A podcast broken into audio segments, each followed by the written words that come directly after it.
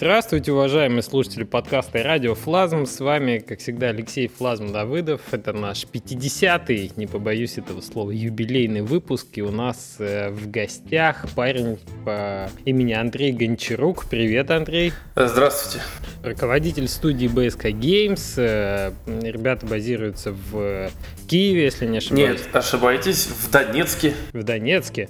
И, в общем, Андрей будет рассказывать про то, как он учился концепт концепт-арту в Сингапуре по странным стечениям обстоятельств, будучи программистом, а потом э, как он сделал свой проект для Стима на Ксеме, и как он выходил, и вот про все вот про это. Андрей, расскажи, как, э, с чего начиналась э, вот эта идея до, до обучения, чем ты занимался? Вообще игры делал или другим чем-то ну, Начинал, началось, в принципе, все с того, что я родился, но потом все это как-то замутилось, и я оказался э, в, на физическом факультете в Донецком национальном университете. Так. И пять лет там, собственно, я потратил своего времени на обучение. Сначала три года это был базовый курс, как бы обычно в университетах, а потом больше уже целенаправленно на программирование, веб-программирование, дизайн и так далее. Там, ну, в общем, там очень-очень такое обобщенно, но упор был на Java, PHP, C-Sharp, C++, C. То есть ну, начиналось с C и дальше уже по нарастающей. Учили программирование. Да, программирование.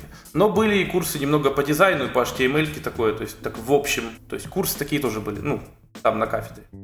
Вот. Э, получается, все свободное время, когда было на парах, э, которые были связаны не с этими направлениями, скажем, там философия, психология или теоретическая физика, большую часть времени, собственно, я тратил тем, что занимался там рисованием небольших концептиков, там, да, скетчей и прочих таких вещей, это как хобби. Вот. Ну, это такое, такое небольшое начало того, о чем пройдет, собственно, под сам подкаст. Угу. Так. А, вот. Ну и после окончания, собственно, университета стал такой вопрос, либо сейчас идти работать, да, либо куда-то пойти повышение квалификации.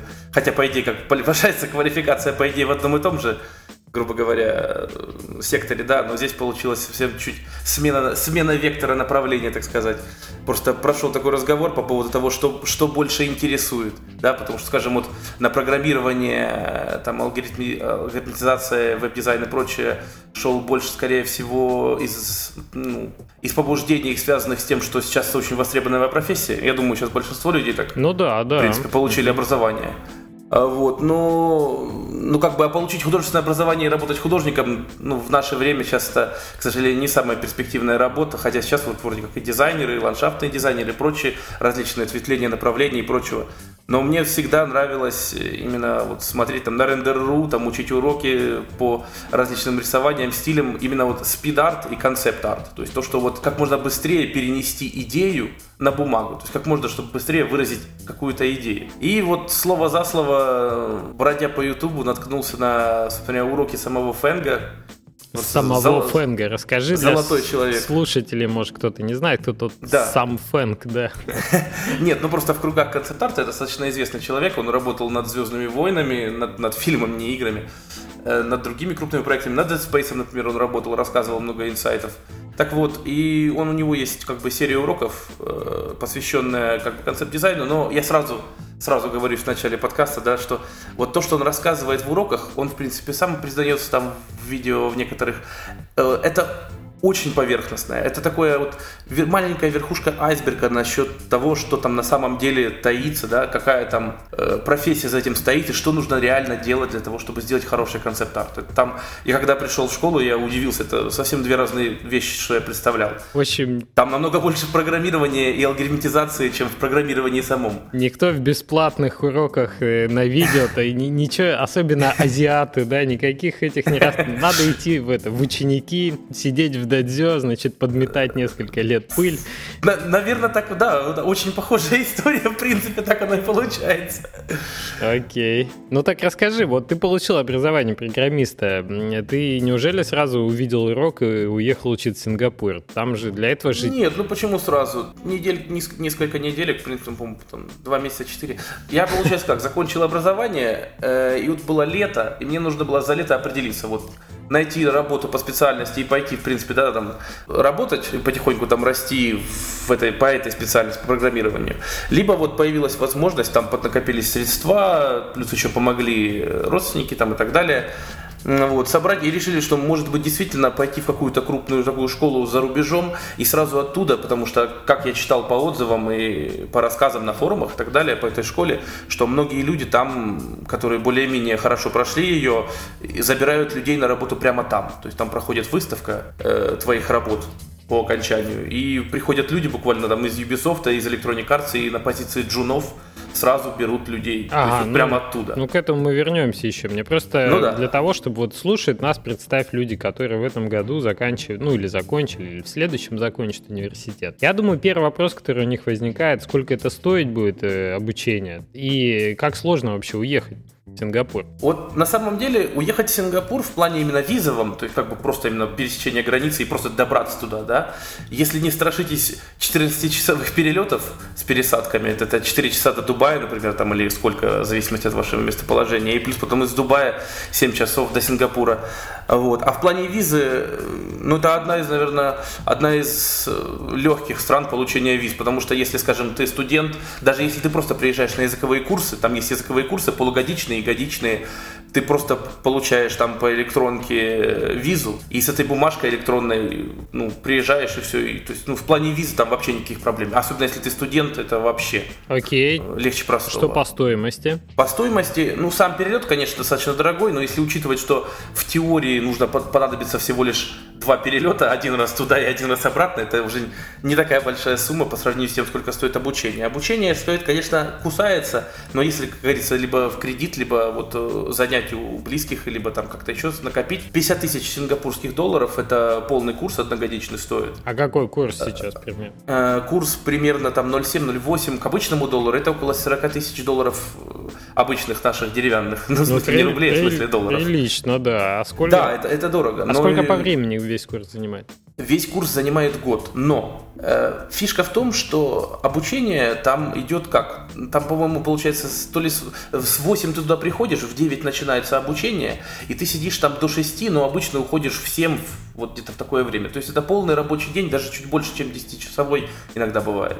То есть это полная, полноценная работа, грубо говоря, по времени. Да даже больше, чем полноценная работа. Да, да, то есть и при этом, при этом я сразу оговорюсь, скажем, на работе есть время попить чайку и пофилонить, грубо говоря, да, на, на многих работах так. Там есть небольшой перерывчик в середине, можно отойти выпить чашечку чая посреди обучения, если это не лекция, скажем, на минутку максимум, да, но не чаще, чем там 5-6-7 раз, то есть ходить постоянно не получится. А так, в принципе, нужно постоянно сидеть и работать. Работы очень много. Вот как я потом узнал, в результате, да, грубо говоря, э, там программа построена по интересному принципу. Там дается заданий на текущую и на домашние задания дается больше, чем вообще, в принципе, любой джун, начинающий человек, может сделать. Это сделано специально, чтобы... Найти предел, чтобы максимум. Да, да, да, найти максимум.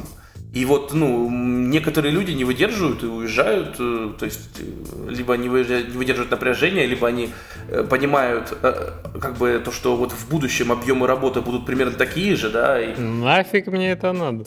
Да-да-да, типа, теперь, и, и что теперь, это вся моя жизнь будет вот так? Некоторые вопросы себе задают. И, как бы, некоторые, да, уезжают, не доучившись были случаи. Мне понравилось про перерывы, когда ты сказал, что да, в перерывах между отжиманиями вы можете подтянуться, отдохнуть да. таким образом и продолжить, да. Да. Но, но это действительно так, это как вот там устроено. Но в принципе люди, которые уже имеют какой-то опыт либо в рисовании, да, то есть именно в иллюстрации, либо люди, которые уже занимались этой профессией каким-то образом, тут им будет с одной стороны легче, с другой стороны труднее. Легче будет, потому что легче будет именно что-то нарисовать и делать механическую работу, да, рука уже натренированная. Но немного будет труднее, потому что нужно будет полностью менять способ их мышления. Я встречал до многих людей, которые были хорошими художниками, они рисовали действительно красиво, но судя по отзывам арт-директоров, то есть это вот Фэнг или Цуи, ну, Кингстон реже, так вот, они очень плохо занимались именно дизайном, потому что они, причем для них это было небольшим диссонансом, потому что они как бы рисовали очень красивую работу, которая всем нравилась, ну, внешне, да, но при этом подходил Фэнк и говорил, ну, хорошо, красивая работа, и как я могу это использовать? Что это? Что здесь? А что это такое? Этот танк, а почему? Как я его сделаю в 3D? И такие подобные вопросы. То есть происходит диссонанс. Вроде бы ты сделал хорошую работу, и все тебя хвалят, а подходит профессионал, который занимается в этой как бы профессии и говорит, что это все неправильно. Слушай, получается, что дизайнер это немножко, в отличие от художника, отличается меньшим уровнем эгоизма, что ли, не рисовать не так, как ему только хочется, а надо еще согласовывать да, с другими это... областями. Это больше похоже, я бы сравнил, вот после обучения я теперь точно могу сказать, что концепт-арт, именно вот концепт-арт, не то, что люди сейчас у нас в СНГ называют концепт-артом, а настоящий, который происходит за рубежом, это больше инжиниринг, это больше как вот э, как рисование чертежей, это больше э, работа вот на техническая. Это, я же поэтому и говорил, что это больше похоже на программирование и алгоритмизацию, чем на что-то другое. А Там меньше. Извини, перебью. Ты-то думал, сопротивление материалов тебе никогда в жизни не пригодится. Да, вот он, сопромат. Смешно сказать, но, между прочим, сопромат может быть, ну не совсем так, но пример хочу привести, вот, например, из уроков э, прямо на сам, в самой школе, когда ты начинаешь рисовать различные материалы и, скажем, соприкосновение, как, э, скажем, к примеру, у нас есть катапульта, да, мы можем ее нарисовать, где у нас соединение между деревяшками, когда просто в пазы входит, можем сделать железными окантовочками, можно сделать там различными другими, может быть, там какая-нибудь там инопланетная тварь, как Веном и Спайдермена, там, облепила и держит катапульту целой. Все эти элементы, как что соединено и почему, какие материалы где нарисованы, это нужно передать в рисунке. То есть, скажем, это, скажем, пластик или металл, или это может быть металл покрашенный под пластик, или может быть это какой-нибудь э, карбон или фибра. Это нужно передать в рисунке, это должно быть понятно на первый взгляд. То есть это должно быть э, как бы читаемо, грубо говоря. Очень интересно звучит. Поэтому материалы это важно. Слушай, ну, ну расскажи, ты э, полностью год там был или у тебя короче получилось? Нет, нет, нет, я год, я год там не пробыл, я пробыл, получается, около 7 с чем-то месяцев. Э, потом там наложилось вместе плюс и мое состояние истощения, плюс э, ситуация в стране начала изменяться, как бы, э, как, да, долги, как бы и деньги и так далее. То есть, ну, деньги-то немалые, поэтому решили так свернуть контракт, попросили их, ну, самих ФЗД, грубо говоря, да, они вернули половину суммы, потому что, как бы, вторую половину я не отучился, они вернули вторую половину суммы, я вернулся обратно. Началось кардинально развиваться в очень плохую сторону, скажем, в Украине, да, по ситуации ситуации-то вот сначала... Ну, это как раз был, наверное, да. вот 14 год, да? Это 2013-2014. Ну да, Когда да. все вот это началось, mm-hmm. да. А, так и вот за эти 6 месяцев, 7 месяцев ты окунулся полностью, наверное, в этот быт. Там проживание-то было? Какой-то хостел, может, общий или что? Проживание там, ну, я снимал комнату, там квартиры снимать нереально. Там цены, цены очень большие. Сингапур один из дорогих очень городов. Скажем, например, вот ориентировочно можно комнату снять от 700 до 1200 сингапурских долларов. Это, можно сказать, где-то э, 900 долларов американских, это снять нормальную комнату с кроватью, там, душем и туалетом. Это именно комната отдельно, там мастер bedroom. А, скажем, э, просто комнатушку, чтобы поспать, как в хостеле, да, можно снять за вот долларов 500 в месяц. Ну, немало, да. Да, это немало. Да, проживание там тоже очень стоит. Это тоже входит все, грубо говоря. Зато, скажем, с питанием там проблем никаких нет. Там кругом стоят небольшие фудкорты. Это как такие вот такие столовые, да, и mm-hmm. они повсюду просто на каждом, на каждом углу, особенно в центре, и все люди питаются в основном там. Кто в более дорогих фудкортах, кто в более дешевых.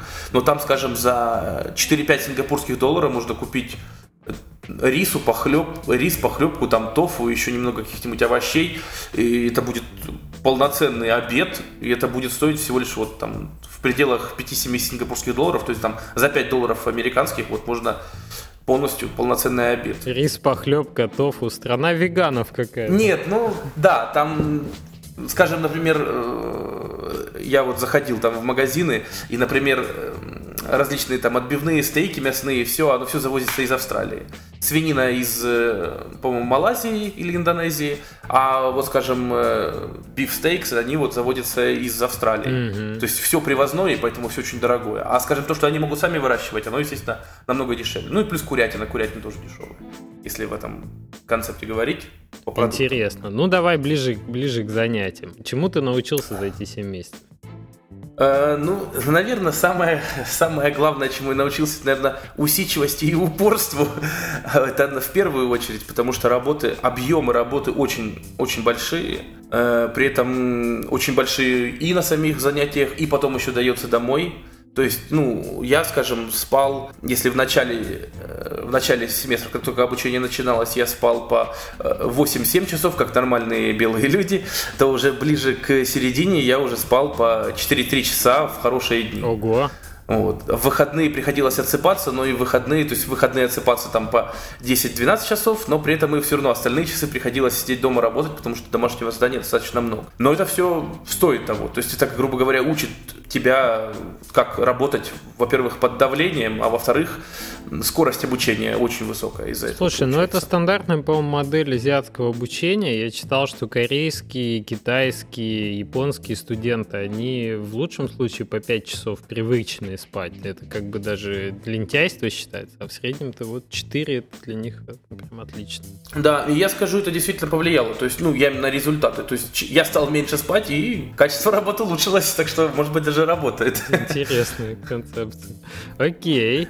И э, ну вот э, ты считаешь, э, что основной такой подход, помимо того, что очень большая нагрузка и очень много требований по объему, а что в плане экспертизы тебе, ну вот именно этот западный подход, да, в, чем отличие основное? Азиатский. Ну да, да. Ну, а, отличие от западного? Ну скорее не азиатский в плане, а скорее вот именно школа вот этого концепта рта, чем она принципиально отличается, что ты вынес такого полезного? В плане концепта рта или в плане вообще как теории обучения?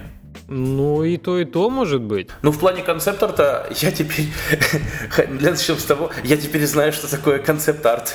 Что это такое? Расскажи. Значит, смотрите, э, концепт-арт — это вот Предположим, переводчика, есть какой-нибудь переводчик, который знает языки, и он должен переводить с одного языка на другой.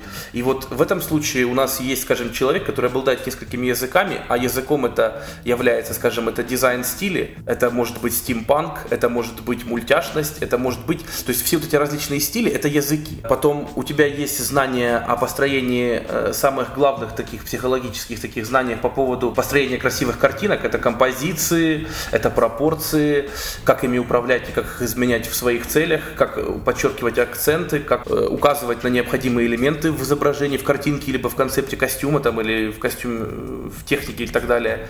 Вот, то есть такие базовые вещи. То есть получается изначально работа... А, ну и самое главное, забыл, да, это референсы и research. Вот research, как вот говорят location, location, location, то здесь вот research и референсы, research и референсы. То есть перед тем, как ты начинаешь рисовать, идет 4-8 часов, если, если небольшая работа, работа. 4-8 часов чисто research и референсы. Это ты изучаешь предмет твоего задания, которое тебе дали. Ты изучаешь, какие могут быть интересные идеи, какие подходы. Скажем, да, там, да, какие, скажем, строение танка, да, и какие могут быть вариации танков, как у них могут траки быть расположены. Сколько было пушек в танках изначально придумано, и сколько там остались мы в конечном итоге. Как, как механизмы, как оно работает. Это research.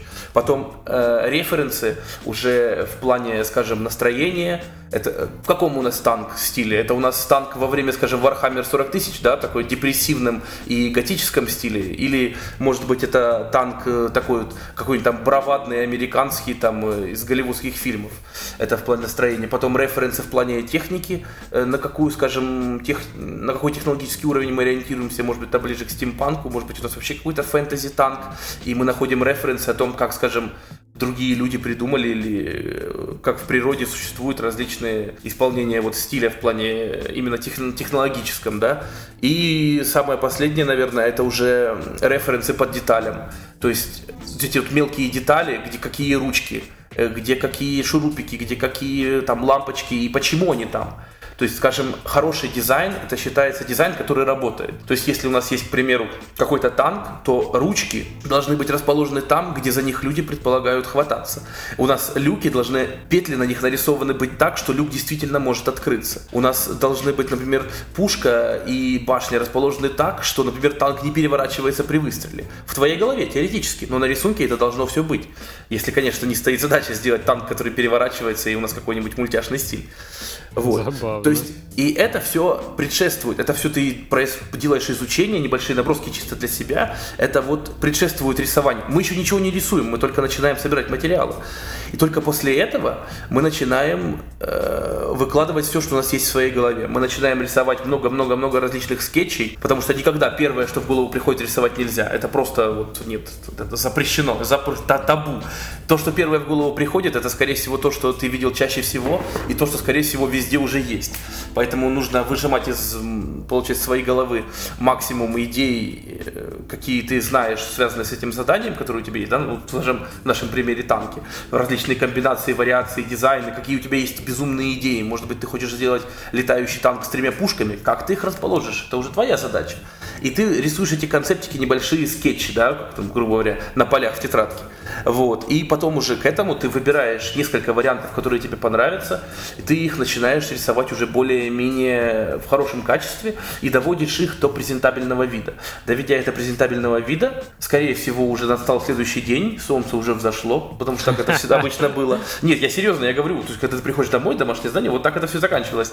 Скорее всего, солнце уже взошло, ты просто собираешь вещи, ты не спал, сегодня четверг, точнее уже пятница, вчера был четверг, вот, ты идешь, э, получается, эту работу сдаешь. Кстати, да, интересно, все работы только в печатном виде, только распечатанные на листах А3 на доске. В электронном виде никто не принимает, никто не проверяет, только печатка. И, как рассказывал Фэнг, везде в нормальных студиях, за рубежом и там теперь уже в Китае, только распечатка. Никто в электронке ничего не принимает. Это, электронки не существует, только бумага. А как ну, это был какой-то принтер общий или, или тебе при... Э, да, там можно было либо купить принтер себе, они советовали, э, либо можно было, принтер у них есть, можно было прийти, скажем, рано утром, да, дать флешку, сказать мне, пожалуйста, там, распечатать этот файл в стольких-то экземплярах. Ты потом приходишь, приклеиваешь э, магнитик, магнитиками на доску это, это свою работу и становишься, ждешь. И все также самые студенты приклеивают их и ждет, ждут арт-директора. Приходит арт-директор и начинает разбирать по косточкам каждую эту работу. Вот. И, скажем, вот в нашем случае, как мы уже условились, это у нас было три финальных вариации танка. Он проходит по каждой вариации и говорит, что ему нравится, что ему не нравится. Он говорит, какие элементы хорошо, какие элементы плохо. Ты это все запоминаешь, а лучше всего записываешь в блокнотик. Он вообще уважает людей, у которых есть блокнотик. У меня не было, меня он не уважал. Э, значит, те люди, которые записывают блокнотик, он считает, что это вот, вот, вот, вот determination, так сказать, это упорство очень хорошее, это очень правильно. Ты записываешь записываешь все, что тебе сказал арт-директор по твоей работе, ты запоминаешь, потом у тебя есть выходные, куча других заданий, но ты опять возвращаешься к этим танкам, и ты начинаешь рисовать снова. Либо еще три варианта, либо два конечных варианта, либо уже один финальный вариант, исходя из того фидбэка, который он сказал. Например, там ему понравилось строение башни, ему понравились траки от третьего танка, и ему понравились, как устроена система освещения и ручек на втором танке. Ты все это комбинируешь в новый дизайн, опять следишь за тем, чтобы этот дизайн работал. Это один из самых важных аспектов. Не, ну ладно, хорошо, может быть, на второй важности. На первом э, месте все-таки стоит офигенство. Говорит, это должно быть awesome, это должно быть, это должно быть круто выглядеть. Да, к сожалению. Но работать это важно тоже, потому что если, скажем, это фильмы, то, скорее всего, это потом будет пропом. То это будет потом объектом, который будут делать. И, скорее всего, использовать. Если это, например, какие-то мелкие вещи, пистолет или ружье. Слушай, ты вот, я немножко вкли... вклинюсь, да? А, ну, как человеку, который до этого не рисовал активно, ну, вот я не знаю, как я, например, а, вот, ты, получается, это же очень такая художественная работа в чем в чем-то инженерная, я понимаю, да, но это же надо все нарисовать как-то. Ты как, как, как быстро к этому пришел или? А там в начале первые, получается, три месяца они учат техникам, как можно быстро, то есть они учат алгоритмам, как можно быстро перенести идею. На самом деле, на самом деле, я скажу так, рисовать очень легко. На самом деле рисовать очень легко. Э, значит, все на самом деле очень просто. Ты начинаешь с прозрачных фигур, это draw through, то есть рисование насквозь. Ты начинаешь с прозрачных фигур каких-то, э, ну, если, конечно, чувство перспективы должно быть, либо ты должен его заранее там уже где-то подучить, либо э, следить за э, перспективой уже на протяжении обучения. А в плане рисования ты начинаешь рисовать, вот, скажем, с простых коробок, с простых больших объектов, каких-то таких простых геометрических фигур. Потом ты начинаешь края и концы и части этих объектов менять так, как они должны выглядеть. У тебя получается такая болванка заготовка, как вот в слесарном деле, да, скажем, заготовили болванку, да, такой, получился там брусок. Ну вот, мы потом берем этот брусок э, и поверх него рисуем уже, скажем, уже более чуть-чуть детальнее, какие формы нам нас интересуют. Потом мы имеем более заготовленный брусок. Потом мы берем этот брусок и начинаем, основываясь на референсах, то есть мы не из головы это берем, а основываясь на референсах, мы начинаем добавлять какие-то детали, где они что расположены. Плану нашему на скетчах и согласно вот референсам, которые на фотографиях и картинках. И потом в конце мы получаем line drawing, нарисованы да, линиями вот картинку, которая нас нужна, нам нужна. А потом они, получается, вот потратили digital painting, это там еще где-то два месяца. Э, потом, как эту картинку, нарисованную в линиях, можно сделать уже объемной и нарисованной, скажем так, с тенями и пересветами, отражениями. Там тоже все очень просто в том плане, что все подчиняется законам физики. Это все очень просто и алгоритмично. Ты сначала берешь основные массы цветовые, накладываешь на силуэт, потом ты накладываешь места, где у тебя будет затенение, где ты представляешь, если ты представляешь себе в голове этот предмет, как он стоит перед тобой, и ты представляешь, откуда источник света, ты просто затеняешь те места, где по идее должна быть тень. То есть ну, это достаточно логичная вещь. То есть если есть логика, то с этим проблем ну, никаких да. не будет. Угу. Вот. Потом ты наносишь основные цвета, которые тебя интересуют, скажем, подчеркнуть важные элементы. И потом, самым последним, ты уже занимаешься доработкой текстуры, то есть какой-то материал. Может быть, это там ткань, или это металл, или это еще что-то. Ну и потом в конце, в самом-самом конце, как в том рисунке, да, рисуем сову, да, добавляем детали. Это да. Вот. Понятно, ну прям звучит комплексно. Мы остановились на том, что ты готовишь более подробный этот, комбинируя три предыдущих варианта. Да, ты готовишь более подробный, приносишь еще раз, и так может продолжаться неделю. То есть одна работа одна картинка, скажем, в конце концов, это неделя работы. То есть, грубо говоря, вот как он рассказывал, ну, на настоящих проектах, если ты занимаешься концептом каких-то важных вещей, скажем, может быть, это может быть, если ты рисуешь Бэтмобиль для следующего фильма Нолана, да, то ты можешь э, месяц потратить на, это, а на, на, на то, чтобы в конце концов получить на выходе одну картинку одного Бэтмобиля, который потом будет в фильме. Но ты тратишь mm. месяц на то, чтобы нарисовать эту одну красивую картинку. Серьезно. Вот. И плюс концепт-арт это, это про то, как... Это, это работа о том, как 98% твоих работ никто никогда не увидит. Ну, это, это самое жестокое, да, мне кажется. Нет, это не жестокое, это потому что, ну, туда, я поэтому и говорю, художникам туда можно идти, но нужно сразу понимать, что большую часть работ никто, кроме там фанов на сайте, где ты выкладываешь, все не увидит. Э, да более, более того, если это серьезный проект какой-то, большинство работ, которые мы видим в интернете, выложены как концепт-арт, это в основном промо-арт. И в основном это, скажем, э, такие случаи, когда вот арт-директору сдается работа, арт-директор это сам дорабатывает, либо отдает джунам, чтобы они нарисовывали детальки и было красиво, потом там еще все, э, еще несколько раз обрабатывается и выкладывается в интернет как промо-арт с надписью концепт-арт, Halo 5 и так далее, и так далее. А многие работы, которые были в производстве, они могли быть не такими красивыми. У них могли быть интересные дизайны, у них могли быть интересные концепции, но, скажем, в плане визуальном они могли быть далеки-далеки от совершенства. Ну, окей, то есть это рабочий, в общем, материал, да, это промежуточная ступень. И да. Это... То, что чем пользуются модели. Да, и это больше про то, как э, функциональность изобразить. Ну, это больше чертеж, по сути, объемный, чем, чем какое-то изображение прямо вот красивое, да. Да, да. Окей, звучит, звучит очень интересно. До какой стадии ты дошел? Насколько далеко 7 месяцев тебе позволили продвинуться? И что ты делал уже? Скажем, получается, вот первые три месяца мы работали только исключительно ручкой, ручка и листок А3. То есть ошибок нельзя было допускать. То есть никаких карандашей, терок, линеек, только ручка. Ручка и листок, все. И погнал. Э, потом нам разрешили пользоваться на перспективе, на предметах перспективы нам ну, разрешили пользоваться линейкой, стало полегче. И работы стали получше у людей становиться в плане перспективе. Потом, значит, мы перешли на цифру, на digital painting, на digital концепты и дизайн. По одним предметам мы больше углубились именно в дизайн, как, как думать, как проходить, проводить research, как находить новые дизайны, идеи и так далее, и так далее. Как работать, с... кстати, там очень много рассказывается про работы в индустрии. То есть, выходя из этой школы, ты будешь готовым сотрудником. Вот что важно. Это не теоретическая школа. Тебе там учат, как работать с арт-директором, как ему подавать работу, как она должна быть оформлена, что нужно и что не нужно делать. И самое страшное, что не нужно делать, это, скажем, если тебе сказано три листка принести, ты должен принести три листка, а не два, но очень хороших. Удивительно, но факт, да. Ну, да, удивительное рядом. Вот, потом э, мы дошли э, до уже digital painting полно, полноценного, уже нормального, когда с нуля рисуется э, картинка прям вот как будто маслом только на компьютере, грубо говоря. Хотя предварительное там, изучение. Извини, пожалуйста, угу. у тебя там поезд, что ли, прошел? Ой, к сожалению, это самолет. Бывает, ладно. Так. Вот.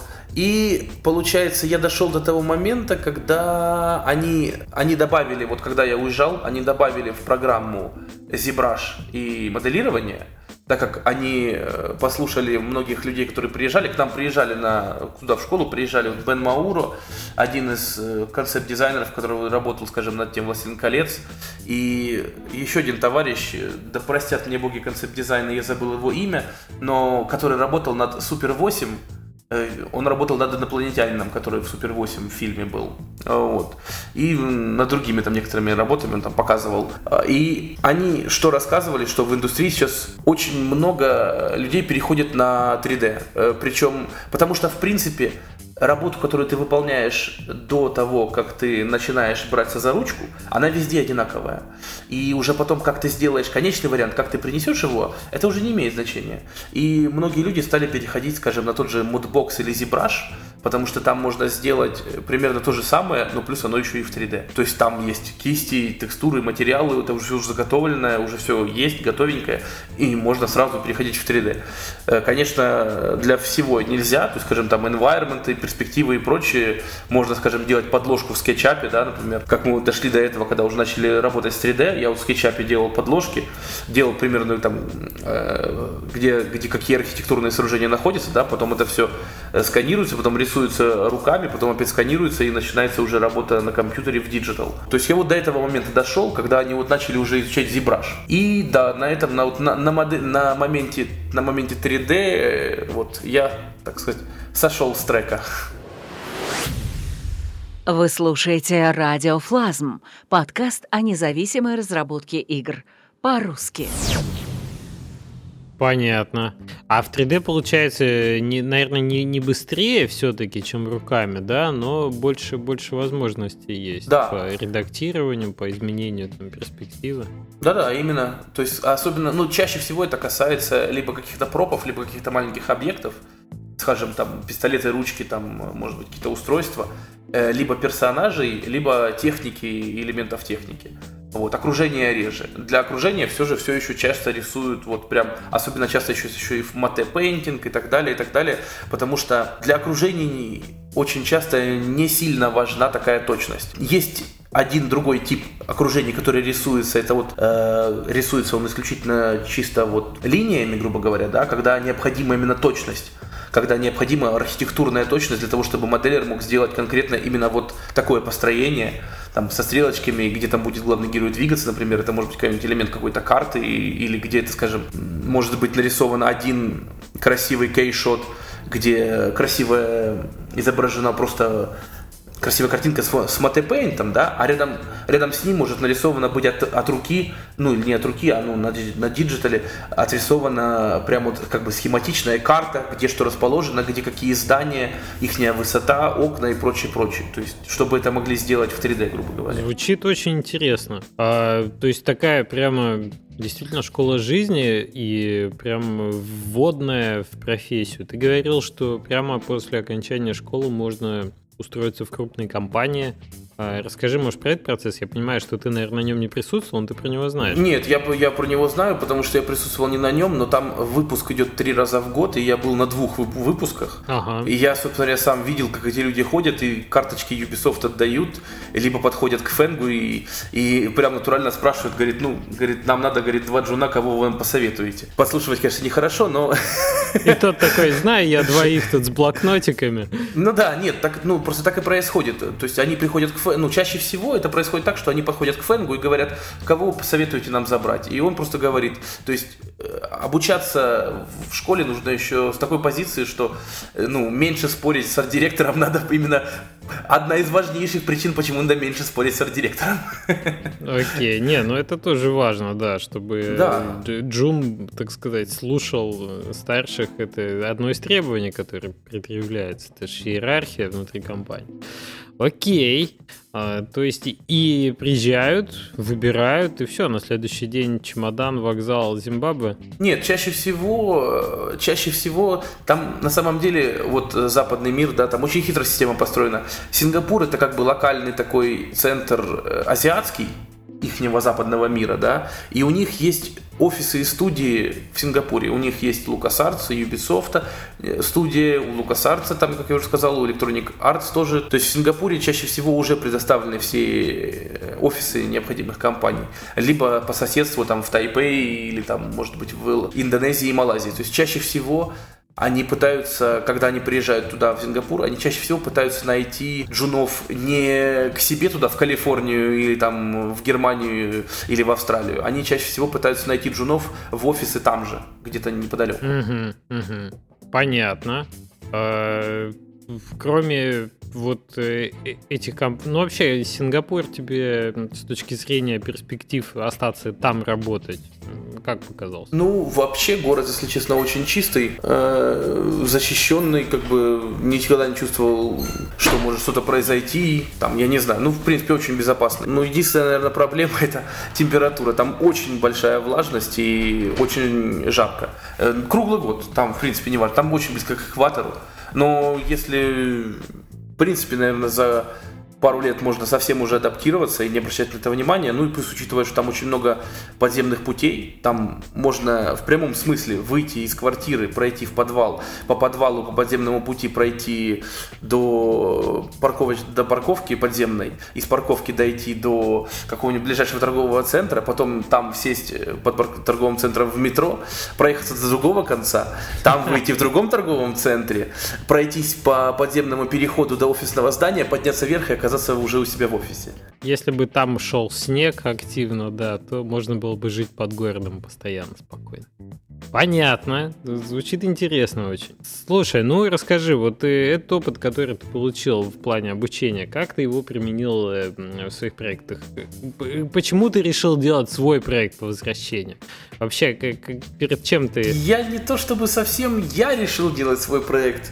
Э, на самом деле, я когда вернулся, тут такая небольш... немного не очень хорошая ситуация вообще складывались, складывалась по жизни – именно в плане вот э, и с бизнесом у родственников и у родителей тоже начались некоторые терки и вообще в общем так вот ситуация в стране начала усугубляться, да, и настроения были не самые лучшие, тревожные, ну да, да. тревожная такая. И однажды, как оно, как это всегда бывает, однажды мне мой одногруппник написал в Skype, говорит, ты знаешь, мы вот, он сам работал в то время в одной конторке аутсорсинговой, и он говорит, мы тут с ребятами делаем игрушку, и как не, не можем никак определиться, если, может быть, я, говорит, тебя помню, э, и, типа, может быть, ты подскажешь какие-нибудь идеи. И тут как все заве... Как сказать? Завертелось. Да-да-да. Да, и, и вот, собственно говоря, вот таким образом, вот так вот входит в геймдев, да. У нас это, да, индустрия случайных Да, и вот таким вот образом слово за слово, слово за слово и игру за год сделали, вот. То есть э, идея была не твоя Нет, изначально, тут... тебя пригласили просто посоветоваться? Нет, на самом кем деле... ты выступал на проекте? На самом деле идея была общей, и идея была еще, еще в университете. Тут, значит, смешная история. Мы были на философии, это был, по-моему, третий курс, мы были на философии, и мы... Ну, это же была философия, естественно, мы обсуждали безумные вещи, и четырехмерные города, летающие караваны, люди со стяжными ногами и прочие вещи. Ну, я имею в виду, как положено, ну, философия. Ну, как положено, да. И тут, значит, мы обсуждали вероятность создания подобной игры с четырехмерными городами, караванами, которые можно, естественно, грабить. Пришла идея, то, что называется эта игра «Что попало в Акваланг 2». Что? Ну, вот, вот, вот Да, философия, что я могу сделать? И потом, и потом, когда, получается, Константин мне написал вот 15 лет спустя, так сказать, тогда я у него спрашиваю, какая у вас главная идея? Он говорит, мы делаем, что попала акваланг. Я говорю, о, о боже мой, это должно стать правдой. Это должно, мир должен увидеть это. Но на самом деле мир этого не увидел. Э, просто это было отправной точкой. Мы начали думать о том, что это должно быть что-то связанное с аквалангами, с подводным миром, с exploration ом там под водой и так далее, и так далее. И меня пригласили туда как человека, который бы рисовал идеи именно э, game-механики. То есть, что где, как. Они, когда начинали, они вообще не знали, что они хотят. Они знали, что у них есть название, что попало в Aqualung 2, и что они хотят сделать игру. Хорошее начало, да. Такое вот у них начало было. Это, получается, был у них вот директор, так сказать, потом Константин программист и Unity Guru, и э, Евгений Дранев, это 3D-моделлер и тоже Unity Guru плюс по совместительству Project Manager, ну там у себя в студии. Вот, и мы все вместе собрались, начали рисовать, придумывать, каждый начал выдвигать свои идеи, какая это может быть игра, э, какие могут быть механики, что, как, и начали, так сказать, как я вот потом читал в Википедии, брейнстормить, вот как это ну называется. Ну, да. Где-то где за недельку, наверное, в конце концов сложилась какая-то простая концепция, и начина, началось, начался этап, получается, прототипирования. Мы начали прототип, заниматься созданием таких вот простеньких концептов, реализации их, как это выглядит, как это работает. Сразу стало ясно, что половина того, что мы придумали, вообще не работает. Mm-hmm. Потом, а потом оказалось, что половина того, что работает, вообще неинтересно.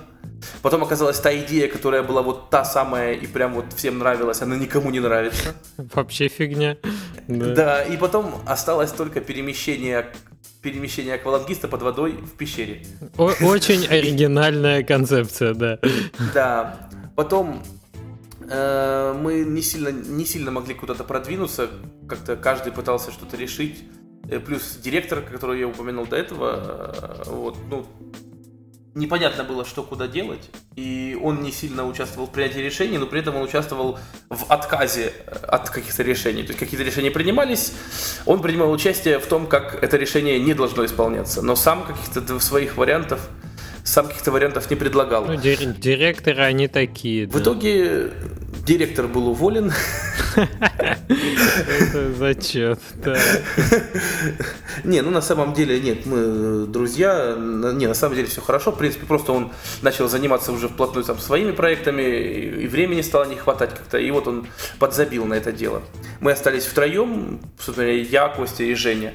Я занимался дальше придумыванием там механики, механик и так далее, как что будет работать, взаимодействовать, потом э, начал Э, штудировать, листать геймдизайн и штудировать, листать level э, дизайн, то есть как что работает, где какие уровни, как и так далее. Плюс Костя меня начал подтягивать по Unity, я Unity до этого не знал, я знал только программирование, а с Unity в принципе не работал. Я знал, что такой зверь существует, но как на нем ездить я не знал. Вот, Костя меня подтянул по Unity, как что делается.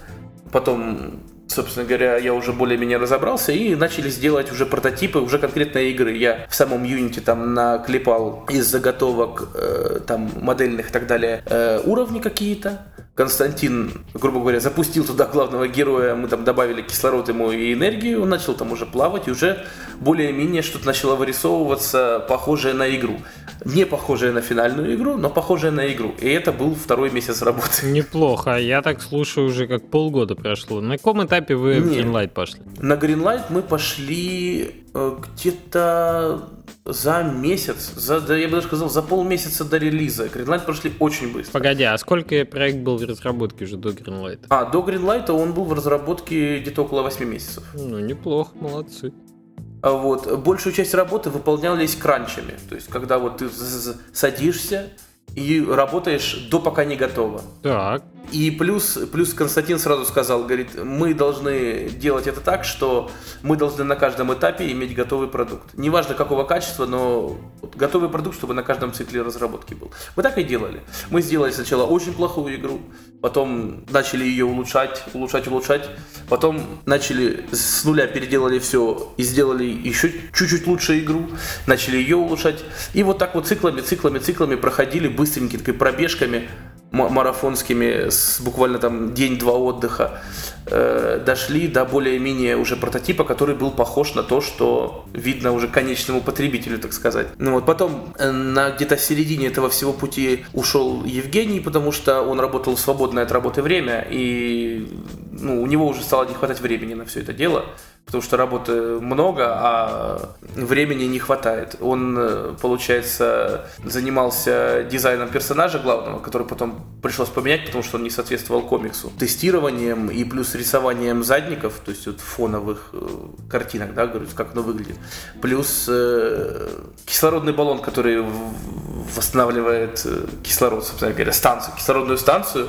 Ну и да, дизайны вот первых первой вариации дизайнов персонажей. Это вы где-то на половине пути разработки так осиротели? Да, ага. да, да, да. Он, получается, ушел, потому что вот, ну, не было времени. Ну, как бы и... до сих пор друзья и помогают. Ну, то есть, и пришлось вообще... тебе взять эти области на себя или как? Я начал заниматься этими областями. Я, э, скажем, вот э, дрон, который там летает, плюс статичный дрон, плюс мины, плюс в принципе, графи... по поводу графики, я лучше скажу, будет легче. Вот я не делал главного персонажа, потому что анимацию я заказывал на стороне у Дмитрия Кузина.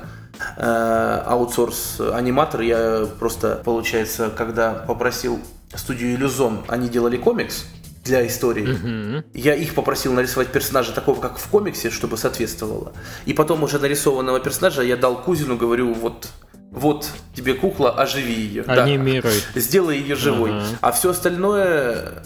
А, ну и Крабика, там еще Крабика тогда ходит, да, если заметить. Вот Крабика тоже он делал. А, скажем, вот дроны, роботы, вот эти с простой анимацией, потом там один злодейский-злодейский босс, там различные лазеры, эффекты, ящики, реакторы. Я рисовал. Слушай, ты много говоришь про игру, давай расскажем немножко, что она из себя представляет для слушателей, которые не знают, что такое Наксемия, и сейчас вот слушают подкаст и пытаются, так сказать, картинку а, в голове ну да, Действительно, что-то как-то... Это 2D игра? Это или... 2D. Значит, Анаксемия это 2D-платформер адвенчура, что такое закос под лимбо, очень такая силуэтная, но с большими деталями, чем в лимбо. То есть там, ну, элементы прорисованы, и можно видеть, что там происходит, но не фоновые. Некоторые фоновые элементы, которые прямо перед камерой, их слабо видно. А, скажем, задники прорисованы более детально, и персонажи прорисованы детально. Главный герой — это маленький дрон, маленький робот, на котором изображены индикаторы кислорода и энергии. Энергия — это самого дрона, а кислород — это, собственно, человечка, который сзади плавает. И человечек этот — это клон он доктор... Это просто доктор Бейли, никаких спойлеров, никаких спойлеров. Это значит, э, человечек, который плавает за роботом, он собирает различные там предметы. Это обычно три на уровне. То есть на уровне обычно либо ты проходишь от начала до конца уровень, либо ты собираешь каких-то три предмета, которые нужно собрать. То есть это не прямое а, управление персонажем. Ты управляешь дроном, да. а человечек перемещается за Именно. тобой. Это, это больше вот как эскорт-миссия. Вот, вот я знаю, что все ненавидят эскорт-миссии, потому я решил, что да, это будет именно это. Вот эскорт-миссия это самое то. Интересно. Но на самом деле, где-то уже, когда я на себя взял, э, скажем так, финансовую часть, вот когда ушел директор, тот меня директор ушел, и мне, ну, Потому что Константин, э, он, э, человек сказал, он сказал, говорит, я уйду с работы, если мне, ну, уйду с работы, буду заниматься на полную, но мне нужны, как ну, оплата, вот. И те вот деньги, которые вернулись со школы, да, частично, частично ушли на создание этой игры. Ты инвестировал в игру, да? Да, грубо говоря. Э, то есть я еще заказывал, скажем, вот комиксы те же, анимацию, плюс озвучку главного персонажа, он полностью озвучен, там написан скрипт-сценарий. Опять же, мной же, то есть, ну, то есть, а, в принципе, не, некому больше было. Э, кстати, да, всем слушателям подкаста советую voices.com. Там можно найти очень талантливых э, актеров на озвучку, очень дешево, очень качественно, очень быстро. Такая вот реклама. Мне за это ничего не перепадает, это реклама абсолютно бесплатная, это больше совет. А я, как правило, Fiverr пользуюсь и как аналог. Там тоже voiceover можно найти разных актеров. И, ну, там, там получается... От 5 долларов. Вот где-то за 1200 линий ушло у меня около 300 долларов. Ну, это нормально. Профессиональный да, актер. Это... Там просто оно сделано по типу аукциона. То есть ты, ты выставляешь, а, а там люди говорят, сколько они готовы потребовать за эту работу. Полезно, voices.com, так. Вот. Ну и плюс сам сервис работает через Виск. Это уже, по-моему, слишком много про voices.com. так вот. И mm-hmm. в этой игре ты, получается, уходишь все глубже и глубже в подводном мире, доходишь до подводных глубоких пещер, потом до секретной военной базы, потом спойлеры, спойлеры, спойлеры и конец. Э, вот. Сколько часов ну, геймплея у игры? Ну, тут зависит от того, сколько опыта у игрока вообще в игры и сколько опыта у игрока именно в эту игру. Человек опытный, скажем, вот самое быстрое прохождение, которое я видел, это час 55. Это именно вот спидран. Но там человек это на ютубе выложил он обрезал моменты, где он умирал, да, и уровни, которые он перепроходил 12 раз. Чисто по статистике из Стима, вот для нового игрока, который впервые запустил игру, полное прохождение занимает около 10 часов. То есть, ну, ну не больше. То есть где-то вот примерно таком, так, такой вот объем Я времени. смотрю по отзывам 5, 6, 5,7, 4,5. Ну да, да. Ну, многие из них не доходят до конца, не выдерживают. Расскажи больше про релиз. У нас э, очень тема последняя, так скажем, жаркая, особенно сейчас. Э, это продвижение в Steam, да, как сложно было. На каком этапе вы вышли? Что вы делали для того, чтобы игру продвигать?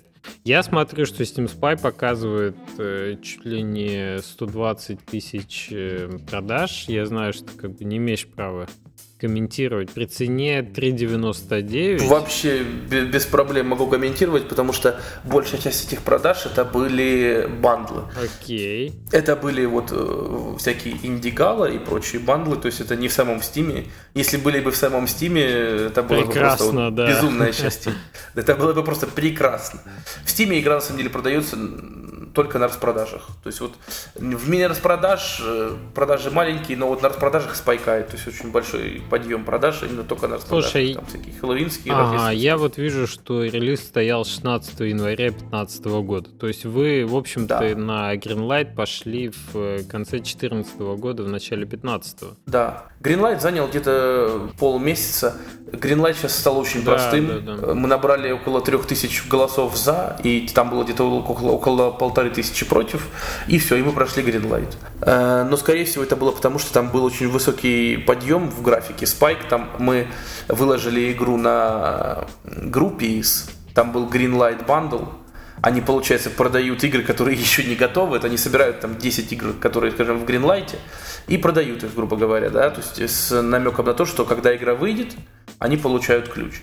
И вот когда я выложил ее там, получился такой очень резкий скачок э, людей, которые голосовали за, потому что люди, которые покупают там бандл, они голосуют за все эти игры, естественно, потому что они хотят их увидеть. Ну да, ну да. Вот. Да. И после этого скачка буквально, наверное, через дня три игра прошла зеленый свет. Все, я прям обрадовался. Слушай, вот насчет этого Groupees, раз ты сказал про него, там э, сколько игрок платит? То есть у тебя 4 доллара игра стоит на Steam е, Сколько он э, платит? Доллар, я не знаю, меньше даже. А, на Groupees, на Groupees там можно...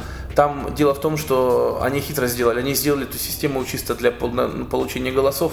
И там ты платишь от э, какой-то определенной суммы, так скажем, от доллара и до сколько не жалко. Ой, за бандл. За бандл. То есть ты получаешь там 4 А игры. сколько в бандле игр? Там в бандле может быть, скажем, там, по-моему, минимум 4, потом это за доллар, и потом, скажем, скажет, если ты добавляешь еще 3-4 игры, то нужно уже платить минимум там доллар 50 или 2 доллара. Хорошо, например. если не секрет, сколько ты копий отдал э, вот э, тем, кто за бандл заплатил? Там 3900 с чем-то. 3900 копий ушло чисто вот на, это, на этот Ого. бандл.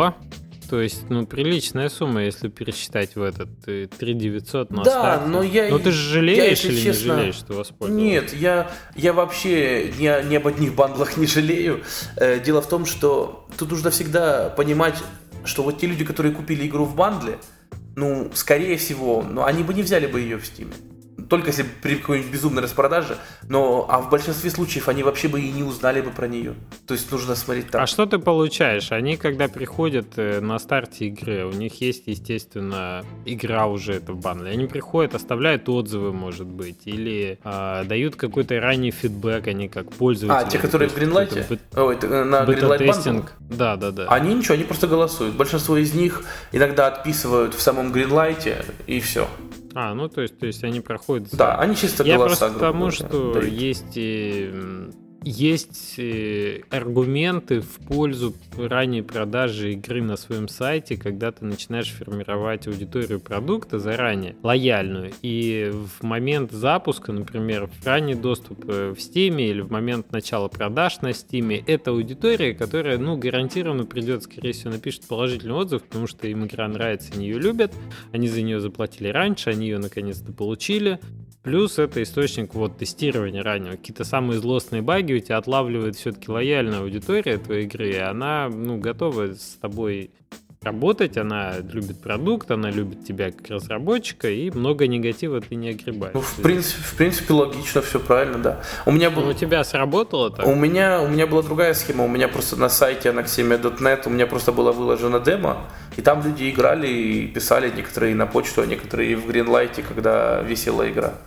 Собственно говоря, так. То есть Ага. не продажи, просто вот. Ну да, ранняя демо, да. Сейчас есть вариант вы, выложить где-нибудь на GameJolt демо Да, или на да. Itch. Ну вот, примерно похожая история.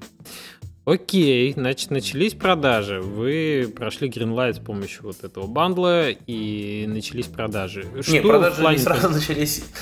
Начался, скажем так, началась вся эта вот подготовка Steamworks, наверное, звонила чуть ли, наверное, не месяц, если не полтора. Чисто вот э, подготовка к запуску в том плане, что вот Steamworks настроить, подключить стимовский, всякие там ачивки, фички и прочие э, статистические штучки. То есть э, через фреймворки подключить э, всю информацию, чтобы работали ачивменты, которые в игре есть, потом сами нас- настройки самих ачивментов в Steam, там картинки, описания, и за что оно получается, какие параметры передаются в игру О, да, это и прочие, это все эти боль. вещи. Плюс, плюс карточки. Карточки вот вообще, ну я уверен, я уверен, многие люди купили игру на продажных бандлах ради карточек. Да. Поэтому, Есть такое дело. Поэтому карточки обязательно я добавлял, потому что я отлично понимаю, что это за игра и что это не, не какой-нибудь там супер хит. Я, в принципе, я же говорю, когда вот нач- начал уже финансово участвовать во всем этом, я уже себе поставил такую цель, что это будет, это будет тестирование. Это игра-тест, чтобы узнать, как это все работает, как вот полный цикл от А до Я. Поэтому я абсолютно спокойно относился и к бандлам, и к продажам, и ко всем этим вот ранним доступам и прочим-прочим, потому что моя главная была цель это набрать первичную аудиторию и узнать, как проходить все это от начала до самого конца, набраться опыта, грубо говоря. Поэтому я спокойно рисковал, спокойно относился ко всем там, может быть, багам, и когда там отзывы были плохие и так далее, и прочее, прочее. То есть никаких... Для себя сразу решил, что вот все риски, которые я беру, это никакая не, не проблема. Мгм. Ну, это правильный подход, да. Как бы ты учишься, и э, главный твой плюс это опыт. Хорошо. То есть ты целый месяц готовил вот это дело, добавлял в Steam э, партнер вот эту э, игру, да, в админку, заводил карточки, заливал э, билды, знаем мы это, проходили. Не просто это все, да, оказывается. Да, это, это, это, это действительно непросто, это действительно это много, много монотонной Особенно работы. в первый раз, Такая, да. Как и с локализацией. Да, да, да. Я, я залил, я залил в Steam, почему игра не качается у моих друзей. Где там, где там, к какому пакету надо было какие депо еще подключить. Есть такие. Боль. Ох, это боль. Вот. э, Произошел релиз. Ты как-то готовился э, над пиаром отдельно, над маркетингом? А, абсолютно никакого. Я, у меня был знакомый, к тому времени уже нашелся, который вот э, Замбока Entertainment себя называл, мы там, а, он, он там собирался начать проект, он не стартанул, сейчас занимается другим. Э, Этот Crossing the Line, может быть, где-то кто-то слышал, но это не важно. Вот он разослал пару писем новостным агентствам, которые ему писали по поводу кроссинга. Вот, наверное, это, это, наверное, весь пиар и маркетинг, который был. Я лично сам в пиар-маркетинг вообще никак Поэтому я даже не знал, я больше знаю, как что-то делать, да, как что либо организовать, либо сделать, либо сделать, чтобы оно было готовым и работало, но именно вот там какие-нибудь там, в Фейсбуке страничку, там и раскручивать игрушку, там и рассылки какие-то, я совершенно этим не, не умею, к сожалению. И не занимался. Да, Да, не поэтому было идеи к паблишеру пойти в таком случае. А были, я обращался, много паблишеров говорили, да, интересно, какая у вас реиграбельность, а, у вас на один раз, М, ну хорошо, мы вам напишем. А где тут фри to play-то? Внутри-то. Да, да, как, как вы как будете монетизироваться? Да, да, да. Что? Пейт игра куда в Steam, а как монетизировать? Понятно. И ты решил идти сам, соответственно. Да, я просто запустил в Steam и все. В принципе. Ну, свершилось что-то, вы там куда-нибудь попали внутри Steam, и после того, как вы сожгли вот эти раунды. Визабилити раунды я не сжигал, да. я только один использовал, когда был действительно более-менее крупный апдейт. Остальные все еще остались. И, ну, как бы, когда будет апдейт, я, может быть, сделаю их. Я не знаю, можно ли их делать без апдейтов, поэтому я не трогал это.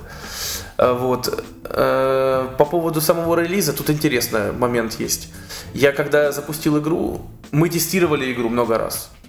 Мы запускали ее и переигрывали десятки раз, знали ее вдоль и поперек. Мы запустили игру и в течение трех дней сидели, не вставая, грубо говоря, из-за компьютеров, и фиксили, фиксили все, что приходило буквально в реальном времени. Там апдейты... Ой, очень, очень знакомо. Апдейты выходили буквально под несколько, несколько в час небольших таких апдейтиков. Там фикс, там поправить, там, под, там убрать, там пододвинуть.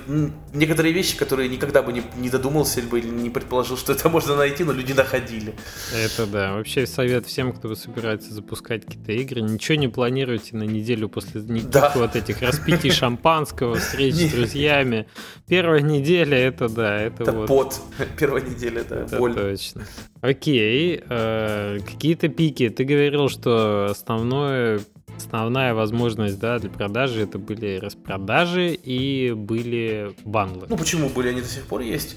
Бан... До сих пор есть. Да, бандлы и распродажи до сих пор приносят, причем, скорее всего, я, я не уверен, но скорее всего такое ощущение, по крайней мере, выглядит со, со стороны на статистику, такое ощущение, как будто Valve нормализирует каким-то образом э, количество продаж то есть они, грубо говоря, как вот они писали у себя там в рассылках, что они пытаются дать шанс всем разработчикам, и поэтому, как мне показалось, они нормализируют продажу. То есть если игра продалась больше каких-то копий, да, количества, эм, ее перестают фичерить где-то в каких-то картинках, там, там же есть теперь уже есть личные наборы, там, типа, мы советуем вам эту игру, потому что вы играли в это, в это, там, Да, вот. да, да, сейчас появились. Да, и вот сейчас я что заметил, вот почти каждую распродажу границы сумм примерно одни и те же. Вот, вот распродажа и сумма одна и та же. А, то есть ты набрал какую-то сумму, да. тебя отрубают. Да, угу. да, то есть вот интересно.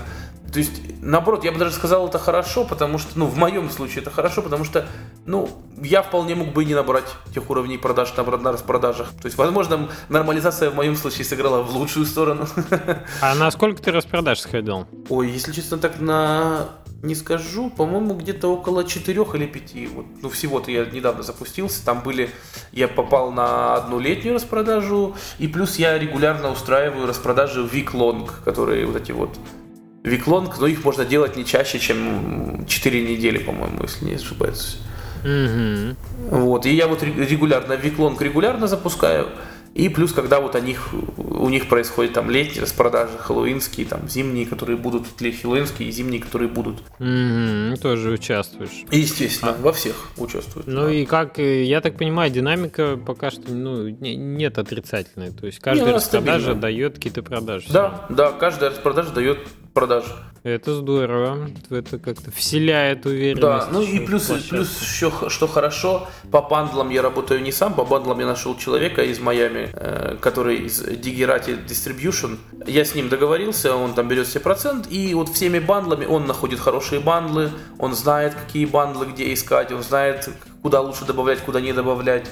Он просто мне пишет, говорит там, типа, Андрей, нужно столько-то ключей, есть такой вот бандл, такое предложение. Я говорю, это продастся столько ключей? Он говорит, продастся. И продается. Окей, забавно. Ну, то есть, э, получается, что ты как раз-таки уже на первом году продаж вот э, во все эти тяжкие окунулся, то есть игра, которая стоит, в принципе, 4 доллара. А... Она была 8 изначально. Я потом, я а, хотел, я, я как, как вот я проводил эксперимент, опять же, это же тестовая игра. Я провел эксперимент, я просто посреди недели, посреди, как говорится, месяца, посреди просто просто жизни этой игры я сделал объявление, урезаем цену в 50%. И такой, оп, наполовину цену уменьшил. И посмотрел на как изменилась динамика. Никак не изменилась динамика. И я понял, что вот только распродажи. Причем э, распродажи только потому, что когда распродажа, игра оказывается на главной странице в разделе прода- распродажи. И многие люди выбирают игры и смотрят только там. То есть они не ищут какие-то конкретные игры, они просто заходят какие распродажи и смотрят там. И там чем больше процент скидка, угу. тем больше вероятность, что игру купят. То есть игра может стоить 100 долларов, но у нее может быть 95% скидка, и она может а, очень хорошо продаваться. Потому что люди, большинство, смотрят именно на вот этот процентик, сколько, да, да, да. сколько Ма- процент скидка. Магическое это. Сколько да, да, да. там? 20, 15, мeh. Сколько? 75 процентов. Да, да я не да. буду в эту игру никогда играть, но 75 да. берем срочно. да, поэтому вот, будущий совет всем, кто смотрит этот подкаст и собирается релизиться, ставьте лучше цену чуть-чуть побольше, зато во время скидок ставьте процентную э, скидку побольше. Да, ну и что, что инди-игра вышла за 80 долларов, зато на распродаж 90% свою восьмерку возьмет, да. Да, да, да. Ну это, конечно, утрировано, но в принципе так, так скорее всего и ну, происходит, потому что я, я изменял процентную ставку, ну, все вот эти несколько распродаж, я изменял, смотрел динамику, и чем больше процент, тем больше продаж. И более того, тем больше денег. Интересная точка зрения. Там разница не сильно большая, но все равно есть разница. То есть корреляция какая-то чувствуется. Понятно. Ну, а какой ты прогнозируешь? Ну, понятно, что у тебя нет еще статистики, чтобы сказать, вот там пройдет год, и эти бандлы уже перестанут работать, потому что ты их все перебрал, и уже скидки были такие, что больше игра не продается. Мне интересно, какой ты прогнозируешь срок жизни вот с такими акциями постоянно? Если честно, у меня, такое, у меня такая мысль, что из-за того, что игра не имеет никакого какого-то пиар-фона или маркетинга, и ее берут только вот когда новые люди ее находят, ну, людей на стиме очень много.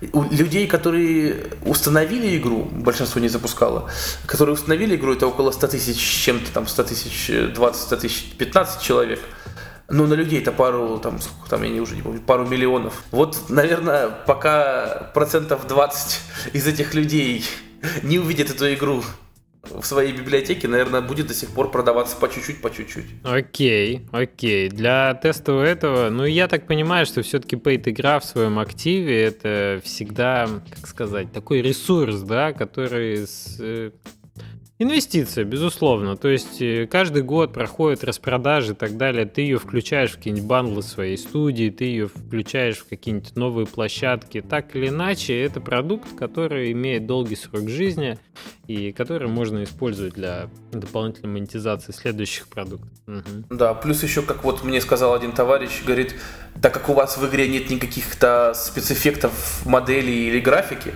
она в таком арт-стиле, грубо говоря, как вот Лимба, да, Лимба, она графически и технологически никогда не постареет. Она будет красиво выглядеть и через сто лет. Еще чего получилось достичь интересного с Анаксемией, э, там буквально перед релизом, еще когда только демка была, мне писали товарищи из Испании, Badland, Badland Indie, не те Badland, которые Badland игрушка. Да, да, да. Badland Indie и Badland просто как таковые, они там разделились сейчас.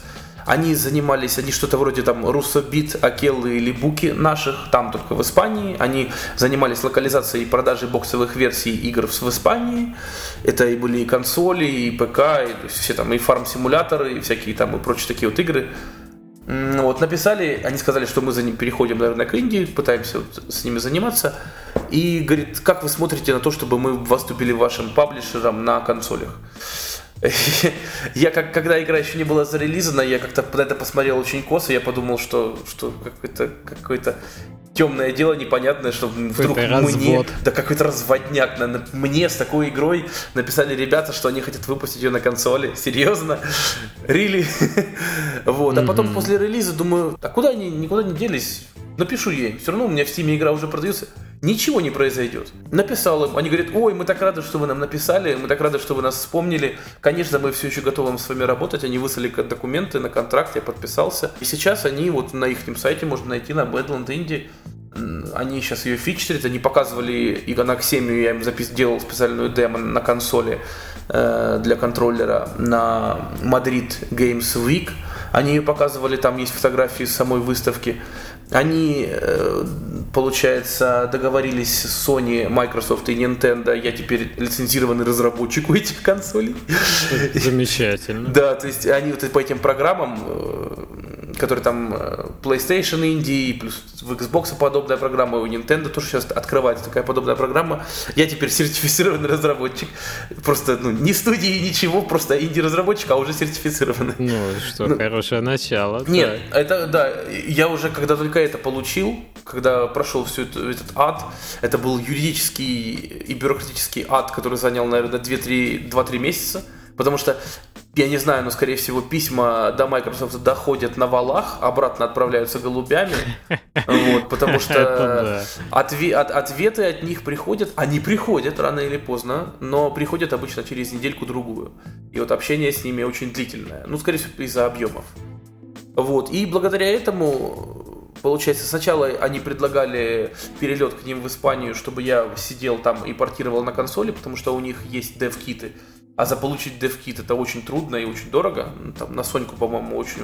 Особенно на третью, так там вообще безумная цена. А вот. А ну, у них я, я думаю, там до, конечно, 5000 это стоит евро, но... Не, ну это все равно, ну, как бы не маленькие деньги для инди-разработчика. Не маленькие, да, не 100 долларов, да. Да, и поэтому, как бы, я посмотрел на эту ситуацию, что это очень выгодно в том плане, что тут и поехать, и портировать, и опыт новый, но Э, проблема в том, что я сейчас прямо в данный момент нахожусь в Ростове, я гражданин Украины, сам из Донецка, из военного региона, и когда я подавал на визу в России, надо ли, надо ли рассказывать, что получил отказ? Вот. И поэтому они нашли там сначала одну аутсорс-контору, потом вторую аутсорс-контору, и потом решили, что нет, мы будем сами портировать. Ну, у них там есть штат программистов, у них есть свои игры небольшие. И я, получается, э, с ними там сейчас плотную работаю, они пишут там регулярно спрашивают, что как. Э, часть работы у нас, получается, дали э, вот эти вот наборы SDK, которые работают с консолями, а мы получили их от Microsoft и PlayStation и Nintendo, и мы начали для Xbox, мы сделали, полностью оптимизировали игру под Xbox, под контроллер, под э, все эти фичи, но у нас самого тестирования на Xbox, да, у нас не было, у нас было тестирование в таком виде, они запис... там они... мы отдавали билд им, они записывали видео на камеру, что происходит на Xbox, и присылали нам с фидбэком. Прикольно. А вот, и мы исправляли. Мы так вот, грубо говоря, по скайпу протировали игру частично. Но потом дошло до момента, когда уже все, мы уперлись в стенку, в ту, что без физического присутствия уже невозможно. Поэтому вместо того, чтобы, как говорится, мы туда, мы отправили туда сам проект. Project, они взяли программисты, взяли за это, теперь вот регулярно нам пишут, спрашивают, что куда, как код, а что этот код делает, так, и что можно изменить, что нельзя. И сейчас они вот занимаются портированием этой игры на консольке. Очень это... круто, звучит очень круто. Да, то есть, а и опять же, я совершенно согласился на это, потому что вот все по, по той же причине, что это тестовое задание, риски и так далее. То есть, если какой-то крупный проект отдавать сорсы какой-то компании в Испании, даже если они там крупные, стрёмно. А так, я думаю, нормально. Заодно, зато я заимел очень хорошие контакты, очень, как оказалось, очень хорошие ребята. Общался с ними и по скайпу, и ездил один мой знакомый, встречался с ними на Madrid Games Week, очень позитивные, хорошие ребятки, и в принципе, ни у кого никаких жалоб на форуме я в интернете не нашел, там, которые работают с ними. Окей, то есть рекомендуешь. Рек- рекомендую, да. Понятно. А, ну, я так понял, что если с Noxemi на текущий момент понять, что в Steam, в принципе, благодаря бандлам там, больше 100 тысяч продаж есть, и игра вообще неплохо себя чувствует, э, на консоли готовится активно. А, ну, я так понимаю, что у тебя еще один есть проект в разработке. Да, и он сейчас в очень активной разработке. Я буквально, можно сказать, так только от станка отошел, чтобы записать этот подкаст. Так, Мы сейчас э, вот с Костей на, вплотную работаем над вот вторым проектом, над Skyship Aurora. Это вот тот уже проект, который уже не тестовый, тот, который планируется вот, чтобы вот всерьез и надолго, так сказать. Расскажи про него немножко. Вкладываем все свои силы. Это, это Dungeon Crawler, это получается roguelike игрушка, это там путешествие по подземелью, но фишка в том, что подземельем является время. То есть э, физическое расположение корабля самого, да, Skyship Aurora, это Skyship, это воздушный корабль. Но в этом случае это такое небольшое будущее, это больше похоже на космический корабль, но он летает в слоях атмосферы. Так вот, физически он перемещается сам э, управляется капитаном и экипажем, а ты, как игрок, ты это искусственный интеллект, который на борту этого корабля, и управление кораблем ему отдается только в какие-то такие экстренные ситуации, когда требуется либо очень быстрое принятие решения, либо принятие очень сложных решений. И для тебя это выглядит как путешествие во времени, потому что тебя активируют и включают только в моменты, когда ты, когда ты нужен. Но плюс благодаря тому, что это у нас не просто компьютер, у нас квантовый компьютер, и он может заниматься симулированием возможных исходов событий, грубо говоря, да, э, вся игра построена таким образом, что ты как бы путешествуешь во времени. То есть, если тебе какая-то ситуация не понравилась, либо ее исход, да, либо корабль взорвался, в конце концов, как... это уже больше похоже на фильм, как вот «Пророк» с Николасом Кейджем, когда мы весь фильм видим, как будто идет линейное повествование человека, который видит будущее, а потом оказывается, что весь фильм это тоже, это тоже было пророчество. Вот. Здесь что-то что похожая схема, с путешествием, грубо говоря, во времени самого сознания этого искусственного интеллекта. Квантовый компьютер как бы заглядывает, видит в будущее, и ты, играя в игру, вот встречаешься с различными ситуациями, как в FTL. Ну да, я вот э, наблюдаю игру со стороны, скорее из референса, чтобы понять, что больше похоже, как один из FTL бы привел. Угу. Да, да, именно. Это, это больше... Мы, скажем так, очень ориентируемся на FTL. Это квестовые, текстовые квесты и плюс это вот сражения. Единственное, что сражения мы делаем более-менее динамично. А сражения похожи как э, на космические корсары при этом, да, какой-нибудь. Да, кстати, да, на корсары, на корсары больше, потому что пушки расположены по бокам, и когда ты переключаешься на орудие, камера перемещается по бокам, грубо говоря, и ты как вот как на пиратском корабле с пушек расстреливаешь соседей. Да, очень забавно выглядит графически, такой сильный визуал, эффектики. И я так понял, корабль сам ты нарисовал, используя навыки, так сказать, концептирования. Корабль, да. корабль я нарисовал, да, корабли нарисовал э, в общих чертах концепцию всю и весь концепт, а дал моделеру, моделлера золотые руки, просто очень большой молодец. Андрей Курган, он э, сделал 3D-модель в ZBrush, чтобы там текстурки были и так далее. Я так, в основном, общую концепцию и общий концепт, пропорции, где что, куда, как что работает, как оно, в общем, выглядит, отдал ему, и вот он занимался. И вот он сделал эту модель, я ее уже, получается, анимировал там и плюс изменил немного текстуры, добавил VFX эффекты, там э, различные всякие эти элементы уже внутри Unity, и, в принципе, пустил в плавание. Вот, собственно говоря, как эта модель так и, вот так это была сделана. Я то есть, получил на входе болванку и вот оживил ну, ее в общем, э, визуально очень красивая игра и сильно выглядит. У вас же есть где, да, ее показать например, слушателям, посмотреть какие-нибудь скрины и видео? Да, я я вот как приехал с Casual Connect, так сказать, получил буст уверенности, так сказать, Э, в том, что действительно это проект, который людям интересен и людям действительно нравится, потому что до этого я, когда ехал на Casual, я думал, ну вот, ну вот покажу, может быть людям не понравится, может быть оно и не надо никому, я тогда спокойно пойду на работу вот по оферу, который у меня есть, да, и как бы забуду за все это, был хороший, интересный опыт и буду работать. Но тут не тут-то было, людям понравилось, к сожалению, и теперь приходится работать. И теперь вот запущен skyship.aurora.com, я запустил сайт, там быстренько на коленке собран был шаблончик, я там его немного еще под, подшаманил, и там есть видео, там есть текст, там есть ссылки на NDDB, на Twitter и прочие skyshipavro.com, там вот такой небольшой, такой вводное. Плюс сейчас работаю, я записал небольшое видео, сейчас опять же на том же Voices.com заказал озвучку этого видео, чтобы с полным объяснением механики, как что работает, такой презентация, чтобы показывать людям, которые заинтересованы, но у них нет времени да, прямо очень, сейчас. очень круто. Чтобы говорить, сказать, а... вот надо типа заходите да. туда и смотреть. Вот, хотел у тебя спросить э, про Casual Connect, собственно, где мы с тобой познакомились. Э, с, какой целью ты поехал на конференцию? У нас разные отношения бытуют у разработчиков к ним. А стоит на них ездить? Нет? Что полезного получил там? Э, я не знаю, это зависит от, наверное, все-таки целей. Ну, одна из, одна из причин это было... Погреться и искупаться. Так сказать, получить нет, нет, нет, это была вторая причина. Одна из причин была показать и получить оценку. То есть это вот то, что нужно людям или то, что не нужно. Это концепт живой или это заведомо мертвый концепт. То есть это вот получить какую-то оценку, нужно ли это делать или не нужно, правильно ли я иду или нет. Получил. Это вот одна из целей. Да, получил. Очень много людей проходили. Причем, что мне понравилось, чем мне понравился именно вот casual, да, подходило много людей, которые играли, особенно судьи. Подходили люди, которые с опытом. И которые могли тебе дать, может быть, 2-3 мелких совета, но это советы, основываясь на их большом жизненном опыте в индустрии. А это дорогого стоит. Такое просто так на улице не найти. Ты уже, как сказать, э, опытный товарищ уже с блокнотиком уже записывает. С, блок, с блокнотиком, значит, видео, фото, диктофон и прочие там, камеры со всех сторон. Да-да, я вас слушаю. У вас есть удельный совет, и я весь во внимании. Да-да-да. Да, то есть э, вот, вот это очень, очень важно, особенно если когда показывать игру на ранних этапах.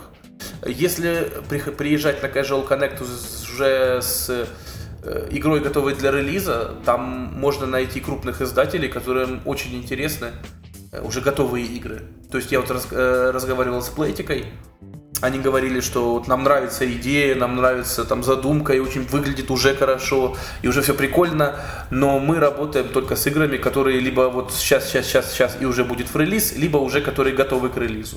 Вот большинство издателей сейчас работают именно с такими играми, потому что игры сейчас делаются очень быстро и регулярно. Это да, это да.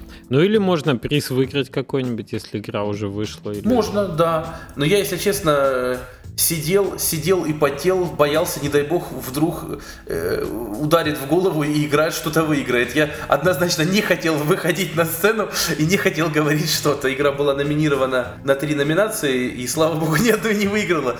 Просто, я не знаю, но для меня бы, наверное, вот большим был бы еще большим давлением, если бы вот игра еще не готова, чтобы ее можно было там от начала до конца пройти и вот почувствовать, почувствовать весь experience, а у уже что такое давление, что игра что-то получила. Ну, номинации вот, я... тоже можно добавить в лавровые листочки на сайте, это тоже полезно, чтобы такой proof of concept а, был, это, это стоит. Там как бы кто читает в конце концов, винер или номини у тебя там сверху написано. Я даже, кстати, не задумывался об этом. Я думал, номинанты это те, кто просто участвует. Не-не-не, это тоже, тоже важно. То есть а, игра же отобрана была в номинанты. Это тоже ну, такой proof of concept для, для пользователей. Ну, кстати, вот еще одна причина, почему можно да. ехать. Что... А мы в этот раз совершенно, конечно, внезапно выиграли на паровозах целых, целых два приза. Мы как бы даже и не хотели паровозы уже на меня. Ну, вроде как вышла уже игра, уже побеждала на кэжуале в том году, а тут вот два приза на паровозы, один из Крэпгарн, прямо как это. Почему бы и нет, ну, так сказать. Да, да, все равно приятно, все равно, все равно это здорово, когда ты что-то на конференциях, ну, вроде как и не зря работаешь, и признание это всегда ну важно ну, да. для, для автора. Ну а второе в Casual Connect это общение с такими же, как ты.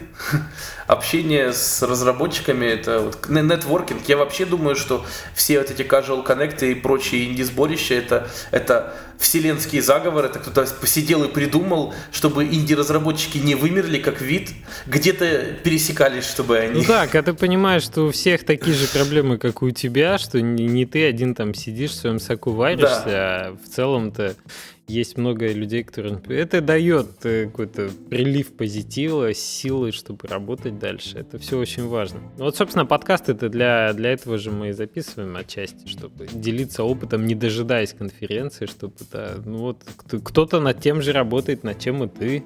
Это все тоже непросто, у всех тоже боль с этим, поэтому, ну, да, можно продолжать работать как-то. Абсолютно, абсолютно с этим согласен. И с самолетом, который пролетает на фоне. Да, у нас совсем согласен. Самолет активные участники подкаста сегодня. Да, но здесь военный аэропорт рядом, поэтому тут часто. Любишь ты это дело, да, рядом с военными аэропортами селиться. Так получилось, я не виноват. Окей, ну мы вроде по плану озвучили все эти моменты, которые хотели. Очень получился содержательный и про учебу, и про издание в Стиме, и немножко про консольных издателей, и про новый проект. Что, я желаю тебе большой удачи и сил, так сказать, доводить до э, финальной точки вот уже консольные, так сказать, на других платформах релизы на Xemi и с твоим новым проектом. Я тебе только самого хорошего, потому что проект действительно достойный. Я, я бы очень хотел в него поиграть на Steam, может, на консолях. А, очень интересная история. Спасибо, что пришел. Я думаю, слушатели со мной согласятся, что приятно было послушать. Благодарен за так сказать, предоставленную возможность и хотел бы передать всем слушателям, особенно всем людям, которые собираются, либо уже занимаются разработкой каких-то инди-игр, Никогда не сдавайтесь и не бойтесь думать больше, чем вы можете, как вы предполагаете, сделать. Никогда, потому что на Анаксеме у меня было много моментов, когда я думал, что все, это, это вот та точка, когда я перестаю это разрабатывать и ухожу. Никогда нельзя сдаваться, идти до самого-самого конца. Вот такой вот э, позитивный, мотивирующий у нас сегодня гость. Да. Just do it! Yesterday you say tomorrow! Да, да, да, вот это вот все, Шайа Make your dreams come true! Спасибо большое, Андрей. Давай, увидимся или услышимся еще через полгодика. Расскажешь, как ты эту игру запускал. В Минске на DevGAMM е, наверное, В Минске увидимся. на DevGAMM е точно, да. И вы тоже подтягивайтесь, слушатели по ту сторону. Все, давай, пока-пока. До свидания. Спасибо.